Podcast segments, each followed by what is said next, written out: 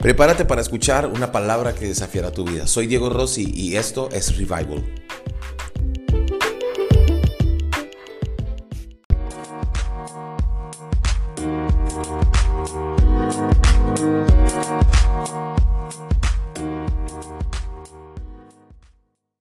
Y hemos titulado esto ¿Qué hacer en medio de la crisis? Porque ahora todo el mundo está asustado, todo el mundo está preocupado, todo el mundo tiene temor. Hay algo que está pasando. Nosotros vivimos en una ciudad, para los que nos ven de otro lugar, que se llama Veracruz.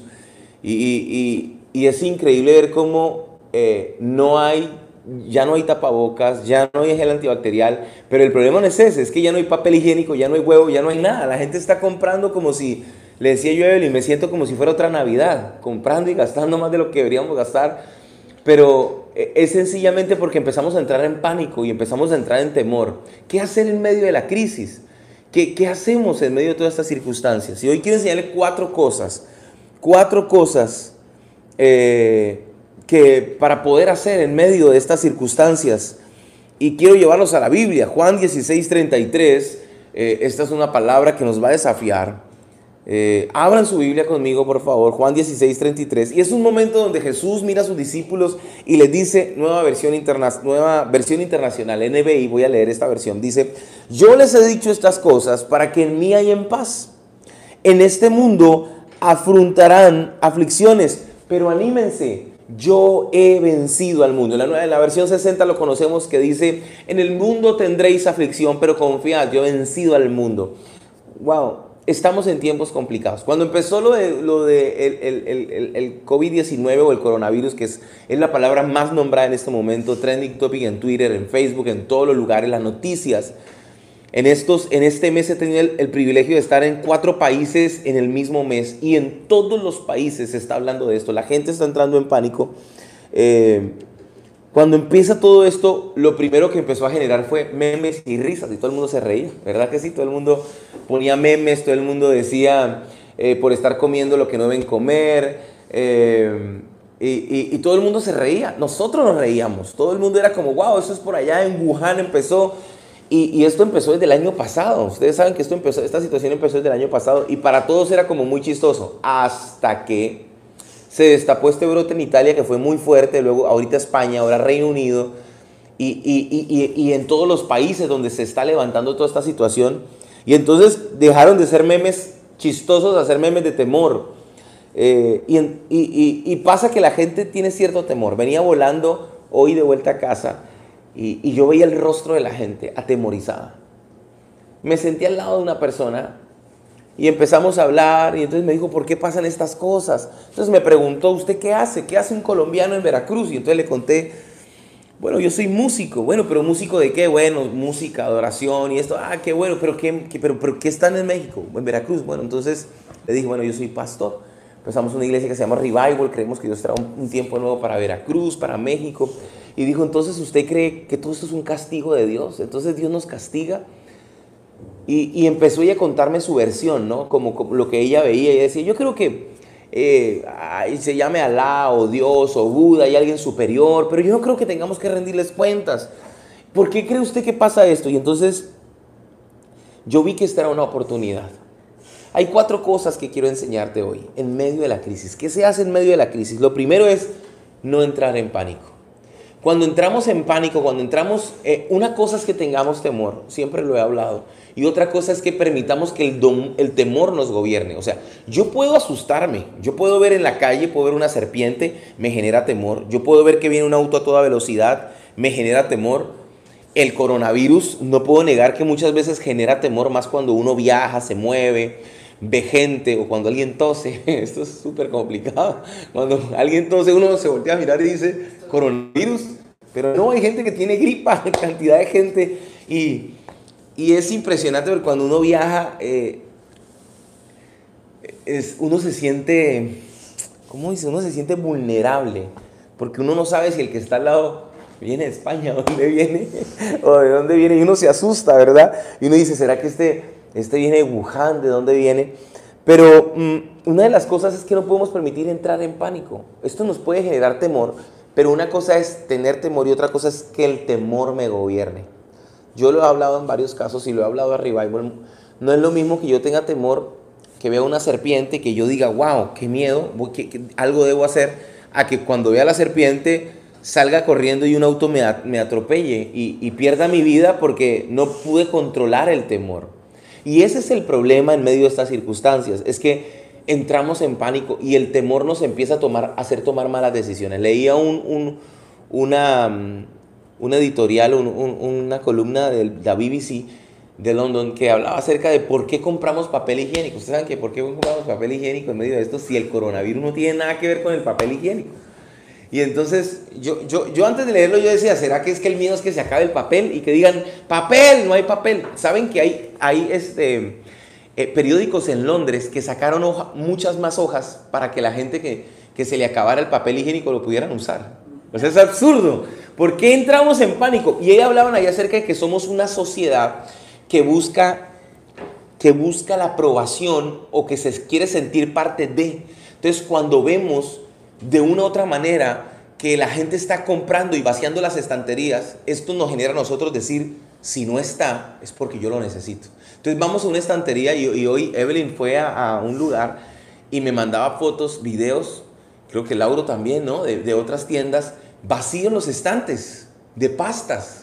O sea, yo digo, yo digo, si el mundo se, se va a acabar, yo no quiero comer pastas, en serio, compro carne, ¿sí o no? O sea, pero, pero la gente, ¿por qué? Entonces la BBC decía, esta editorial decía de este, era una persona que había hecho una, una, como un estudio, decía que era que sencillamente eh, nos sentimos alados o motivados por donde va la sociedad.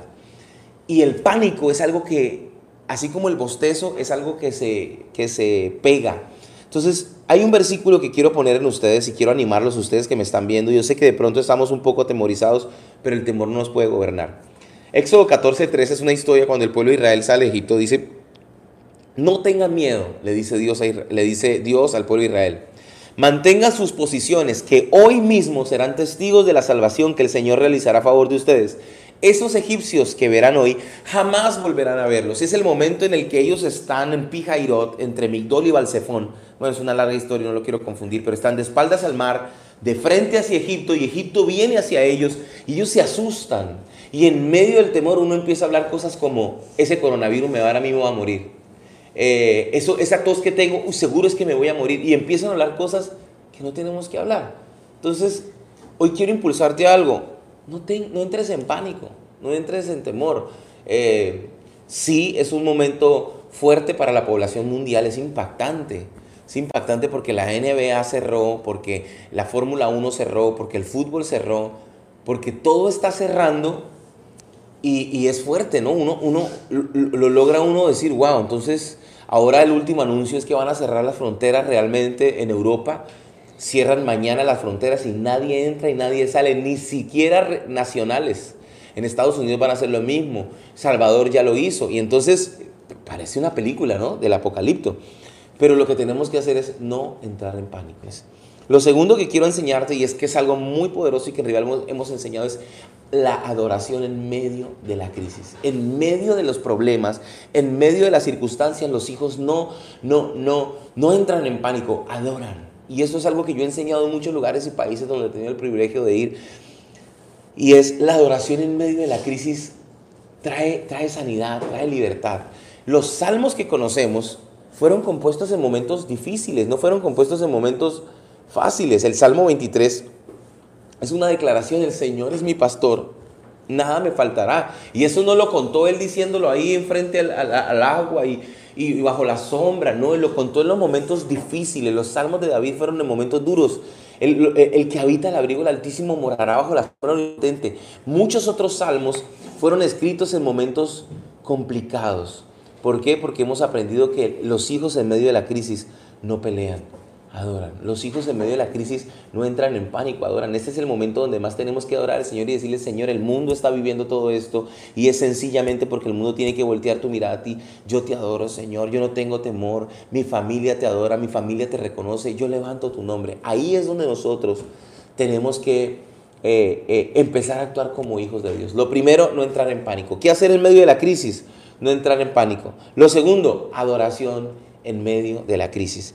Salmo 121, que era lo que Evelyn hablaba, decía, a las montañas levanto mis ojos. ¿De dónde ha de venir mi ayuda? Mi ayuda proviene del Señor, creador del cielo y la tierra. Y esto yo lo, he narrado en varias ocasiones. Yo me imagino a David siendo perseguido. En esas, en esas cuevas, escondido ahí, metido, escondido. Y yo me imagino, yo, yo, yo, yo me tomo la tarea de pintarme esta escena. Me imagino a David persiguiéndole eh, eh, eh, para matarlo. Y me imagino a David escondido ahí y ese momento donde sus valientes le dicen, David, vienen por nosotros, nos van a matar. Y, me imagino diciéndole, David, te pasamos la espada para que vean que tú eres el que derribaste a Goliat. Y yo me imagino a David diciendo, pásenme el arpa. ¿Para qué? Pásenme el arpa. No, no, no. No, no, no, no. Estás loco, David. Nos van a matar, no pásenme el arpa. Y me imagino a David escribiendo esto, alzaré mis ojos a los montes. ¿De dónde vendrá mi socorro? Me imagino diciéndole, no, David, no, no, no, no, no, escúchame. Nos van a alcanzar Ahí se escuchan los caballos, los escucho gritar, no dará mi pie al resbaladero, ni se dormirá el que me guarda. Si alguien sabía adorar en medio de la crisis, es David. Y este es un momento donde es complicado, ¿verdad? Porque uno dice, ¿cómo voy a comer? ¿Cómo voy a comprar comida? Adore a Dios en medio de las circunstancias que tiene. Dígale, Señor, te adoro por, por los recursos, te adoro por lo que tengo. No sé, de pronto su jefe es complicado. En medio de lo que usted está viviendo, dígale, ¿me permite ir al baño? Métase al baño, levante sus manos y adore. Dígale, Señor, te adoro. Yo no entiendo nada. Mi jefe es complicado. No sé qué está pasando. No sé si me voy a quedar sin trabajo, sin nada. Pero yo te adoro. Yo sé quién eres tú. Yo te adoro. Yo levanto mis manos. Porque los hijos en medio de la crisis no pelean.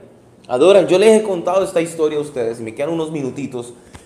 Que cuando mi hermano tenía seis años, se cayó y se pegó en la cabeza.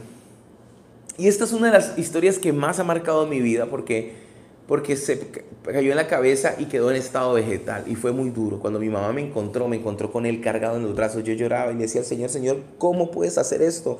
Yo te sirvo, yo tenía 13 años, 13, 14 años y eso, eso para mí fue muy duro. Yo, yo recuerdo mi mamá llegó toda parada, o sea, con un temple y dijo, vamos, a, vamos al hospital, el Señor está al control. Yo gritaba como un loco, montaron a mi hermano, lo, sacamos corriendo, yo, yo lo saqué en los brazos, llegamos al hospital y luego de, una hora, hora y media, casi dos horas, le hicieron unos, un TAC, unos análisis.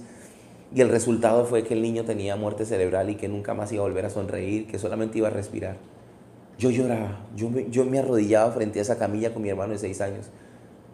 Y recuerdo a mi mamá diciendo, el Señor está al control de todo. Eso es de las cosas que más, que más ha marcado. Y, revival, papás, como enfrentemos esta circunstancia, nosotros le enseñamos a nuestros hijos. Nosotros somos los que le metemos pánico a nuestros hijos por esta situación o nosotros les enseñamos que tenemos nuestra confianza puesta en Dios. Mi mamá, recuerdo que le dijeron, ¿qué se puede hacer? Y dijeron, señora, si quiere llévelo, móntelo en una ambulancia y lléveselo para ver qué le queda funcionando. No tenían dinero, se lo llevaron. Yo recuerdo aún las palabras de mi mamá diciendo, parecía loca, ¿sabe? Pero hoy lo entiendo. Cantaba mientras estaba todo el mundo ahí, tu fidelidad es grande, tu fidelidad incomparable. En medio de, esa circunstancia mi mamá adoraba a Dios, cantaba. Llegaron allá y recuerdo que mi mamá me contó que el doctor le dijo, señora, su hijo, ¿para qué lo trae aquí? Esto no, no, hay un dictamen ya hecho. Recuerdo que le dijeron que tenía que depositar un dinero y cuando mi mamá iba a salir a depositar el, el dinero, habían pasado, no recuerdo cuántas horas habían pasado, pero creo que habían pasado más de 12 horas o 24 horas, no recuerdo.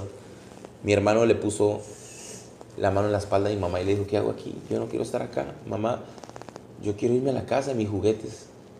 Ese niño hoy tiene 23 años y no, no tiene, no, no, no, tuvo ninguna secuela, ni, ni ninguna parálisis, ni ningún problema. ¿Saben por qué? Porque los hijos en medio de la crisis adoran. Revival, esta es una oportunidad para adorar. Tenemos que levantar un, altar de adoración en esta ciudad. Y quizá el gobierno no nos ha mandado a cerrar las reuniones, pero lo estamos haciendo, ¿saben por qué? Porque somos, queremos ser obedientes, queremos ser prudentes, queremos dar testimonio. No queremos que el día de mañana digan, ah, los cristianos fueron los que repartieron el foco de contaminación o, o que no lo tengamos, pero que, que hablen mal de nosotros. Nosotros podemos adorar desde nuestra casa. Enseñémosle a nuestros hijos en medio de estas circunstancias a adorar. ¿Qué hacemos en medio de la crisis? Primero, no entramos en pánico. Éxodo 14, 13. Segundo, adoramos en medio de las circunstancias difíciles, porque la adoración cambia las cosas. Yo no sé qué estás viviendo, pero yo quiero que lo pongas, lo pongas en tu vida. Tú me estás viendo, tú eres de la casa, tú eres de Revival. Este es el momento donde más tenemos que adorar. Este es el momento donde más tenemos que levantar las manos. Este es el momento donde más tenemos que entregarle nuestra vida al Señor. Lo tercero, más oración, menos preocupación.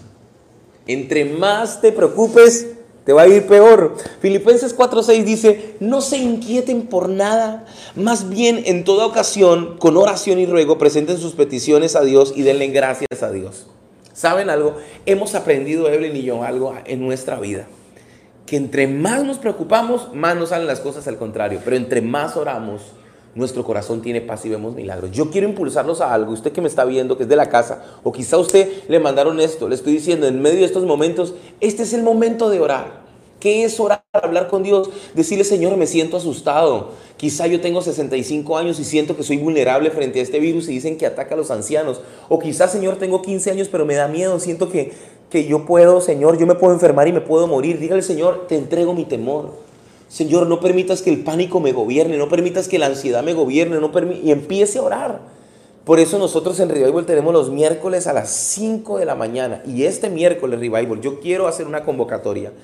El Señor me hablaba muy fuerte, yo hablaba con Evelyn y Evelyn decía, amor, hay que hacerlo, tenemos que hacerlo. Vamos a hacer siete días de oración. Vamos a hacer siete días en los que vamos a orar una hora, una hora nos vamos a orar al día a cualquier hora y vamos nosotros en Revival vamos a hacerlo y vamos a rendir cuentas entre nosotros. Empiezo la oración, termino la oración y vamos a escoger una hora del día para orar.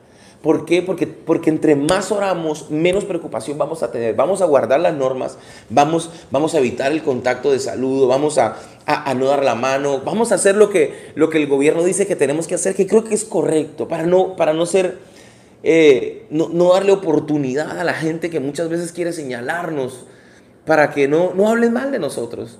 Y vamos a hacer lo correcto, no vamos a saludarnos de codo, vamos a, así de lejitos, eh, pero vamos a orar más. A partir de este miércoles vamos a empezar miércoles a las 5 de la mañana y no nos vamos a reunir, vamos a hacerlo online, vamos a hacer la oración miércoles a las 5 de la mañana, usted se va a conectar. Ese día todos vamos a orar a las 5 de la mañana y a partir de ahí miércoles, jueves, viernes, sábado, domingo, lunes, martes, todos los días vamos a escoger una hora para orar y vamos a empezar a orar por ciertas peticiones. Entonces, lo primero en medio de, ¿qué hacer en medio de la crisis? Primero, no entrar en pánico. Lo segundo, adorar en medio de la crisis. Lo tercero, más oración, menos preocupación. Y lo cuarto, con lo que quiero terminar es hablar a otros de Jesús. Les conté que venía del avión y me monté y cuando me, me senté al lado de una persona y empezó a contarme que estaba asustada, que estaba todo esto, que tenía un poco de temor, que el día anterior había entrado un poco de ansiedad a su vida. Lo increíble del asunto es que con, el pasar del tiempo empezamos a hablar, y es, doctora, y, empezó a contarme eh, todo lo que ellos habían ah, leído acerca del virus y todo esto. Y dijo, por un momento, siento que el mundo está mal. Y entonces ella me dijo, yo les estaba hablando, que me dijo, yo no creo que, que Dios, que tengamos un Dios al que rendirles cuentas. Y empezó a decirme, mm, yo creo que arriba hay un, hay, quizás Buda o Alá, no sé, cualquiera que sea, pero hay un Dios superior, hay alguien ahí. Y entonces me dice, me preguntó qué hacía esto. Y yo le dije que era pastor. Entonces me dijo, pastor, ¿y usted, usted qué cree? ¿Que por qué es esto? Está pasando en el mundo. Y yo le dije, mira, esto está pasando porque la Biblia lo dice, Mateo 24 lo dice, Lucas 11 lo dice. Dice, se levantarán rumores de guerra, eh, habrá pestes, habrá hambres, terremotos. Y Jesús dijo, pero aún todavía no, viene el fin. Y yo le empecé a hablar y le empecé a hablar con la Biblia y dije, mira, la Biblia dice esto. Y recuerdo que le dije, mira, los egipcios lo sabían, los fenicios lo sabían, los romanos lo sabían, sabían que había una vida después de la muerte. Los egipcios hacían que los enterraran con esas cosas porque ellos, ellos pensaban que cuando se levantaran, se iban a levantar al otro lugar, como ellos, para ellos, ellos eran deidades, eran dioses. Ellos imaginaban que pasaban al otro lado como dioses y los iban a recibir con sus perros, sus, sus doncellas, sus alhajas de oro. Pero yo le decía a esta persona, le decía, un día tú te vas a parar frente a Dios. Este mundo se va a acabar. Y tenemos una vida después de la muerte. Y la Biblia dice que después de la muerte, el hombre muere y una vez, nuevamente, y de una vez dice la Biblia, es el juicio. Y un día le dije, te vas a parar frente a Dios. ¿Y qué le vas a decir? Y entonces ella se quedó en silencio y empezó entonces a contarme las situaciones que estaba viendo en su casa. ¿Cómo terminamos toda esta situación? Les dije, mira, tú tienes que conocer a Jesús y ahí en ese, en ese avión, en ese mismo avión, conoció y recibió a Jesús en su vida. Esto es una oportunidad para hablarle a nuestros amigos. ¿Saben que A veces le da uno ganas de hacer carteles y decirles, el mundo se va a acabar, corran, corran. Pero no, tenemos que hablarles con amor. Y cuando la gente entra en pánico, hay que decirles, Jesús lo dijo, Mateo 24. Jesús lo dijo, en el mundo tendréis aflicción, pero confiad, yo vencí el mundo. Revival, esta es una oportunidad. Veracruz necesita conocer a Jesús. Les digo algo, Jesús viene pronto. En el momento en que menos lo esperemos, Jesús viene. Estas son solo señales. Miren, esta es la primera pandemia de esta generación, de este siglo, creo que de este siglo y de esta generación. Es impresionante lo que estamos viviendo. Y, y va a sonar cañón lo que voy a decir, pero van a venir peores. Van a venir peores situaciones. ¿En quién estás colocando tu esperanza? El mundo falla. Evelyn me decía algo que me impactaba y cierro con esto. Me decía, ni siquiera sirve tener negocios. Decía, no sirve ni siquiera tener negocios porque es cierto. Mire que todos los, aún los negocios de comida tienen que cerrar. En Europa tuvieron que cerrar. Y, se imagina donde Dios nos guarde que los bancos bloquearon nuestro dinero, nuestro dinero en la cuenta o que el papel moneda, eh, eh, aquí en México el dólar subió, está en 23 pesos. En Colombia subió de 3.100, que es nuestro país, donde nacimos, a 4.100. Subió un treinta y tantos por ciento. O sea, el dólar subió impresionantemente, nuestras monedas se devaluaron porque el barril del petróleo cayó y mucha gente perdió dinero y otra gente ganó dinero. O sea, estamos en un mundo muy volátil. ¿En quién estás poniendo tu esperanza? ¿En tu, en tu empresa? en tu compañía, en tu salario, en tu sueldo. Te digo algo, esto va a pasar. Pero solo el que hace la voluntad de Dios permanece para siempre. Revival, esta es una oportunidad. Veracruz necesita a Jesús. Este es nuestro tiempo. Vamos a predicar a Cristo. No sabemos si el próximo lunes el gobierno bloquee las, las reuniones masivas, no lo sabemos. Pero si es así, no tenemos temor de reunirnos en casa. Porque la iglesia, la iglesia no es un auditorio, la iglesia somos nosotros. Y vamos a cambiar el destino de esta nación. Vamos a ver un avivamiento desde que Cristo venga a esta tierra. Vamos a ver una ciudad transformada. Vamos a ver a nuestros hijos transformados en esta ciudad. Pero nosotros no vamos a ser agentes de pánico para nuestros hijos, ¿no? Nosotros no vamos a entrar en temor. Segundo, nosotros vamos a adorar en medio de la crisis. Tercero, vamos a orar más, nos vamos a preocupar menos y vamos a empezar el miércoles, los siete días de oración a las 5 de la mañana vamos a empezar. Y cuarto, vamos a hablar a otros de Jesús. Los impulso a que hagamos 12 pasos. Este es el momento de hacerlos. Los impulso a que, a que estemos leyendo la Biblia y, y que sigamos conectados.